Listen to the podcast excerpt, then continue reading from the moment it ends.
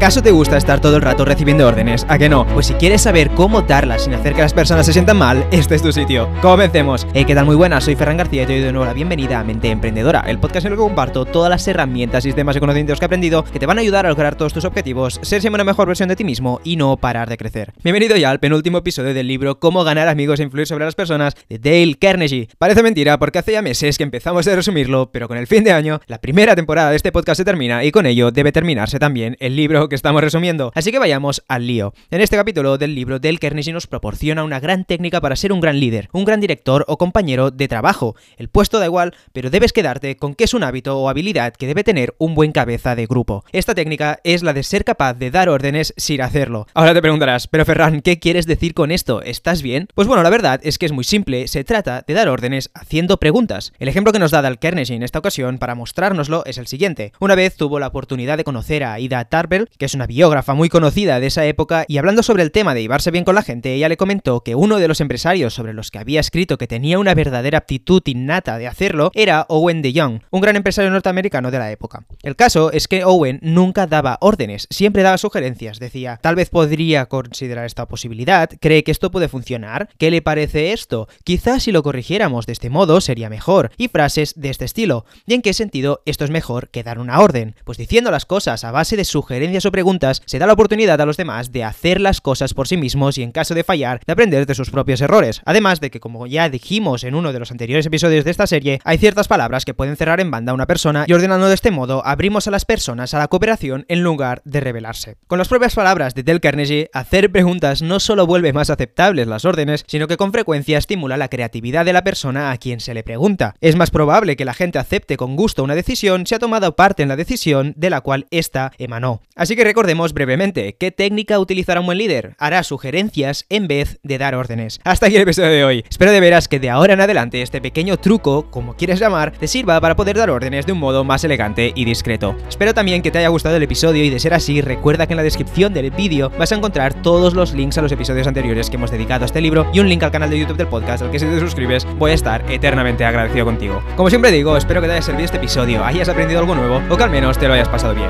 Nos vemos la semana que viene y hasta pronto.